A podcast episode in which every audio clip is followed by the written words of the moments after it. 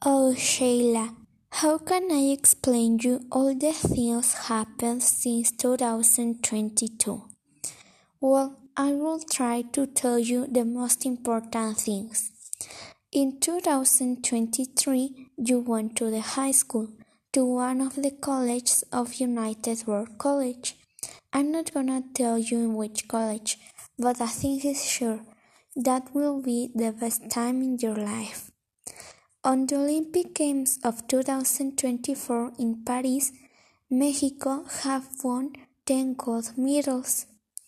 In 2026, you went to the college in City of Mexico.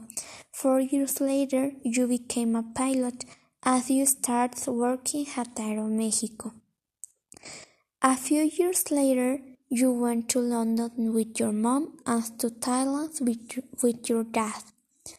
In 2033, Prince Carlos died before Queen Isabel. His death is actually a mystery. Nobody knows how Prince Carlos died. In 2035, people could make space tours, and that tours will not be very expensive, so you will visit the moon and the Andromeda galaxy. In 2039, a doctor finds the cancer cure. In 2042, people could travel on the time, so that's how I have traveled to this year again.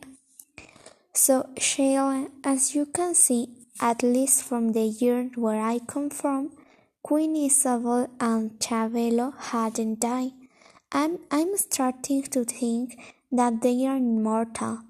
But that's, that's another history, as I must return to my year.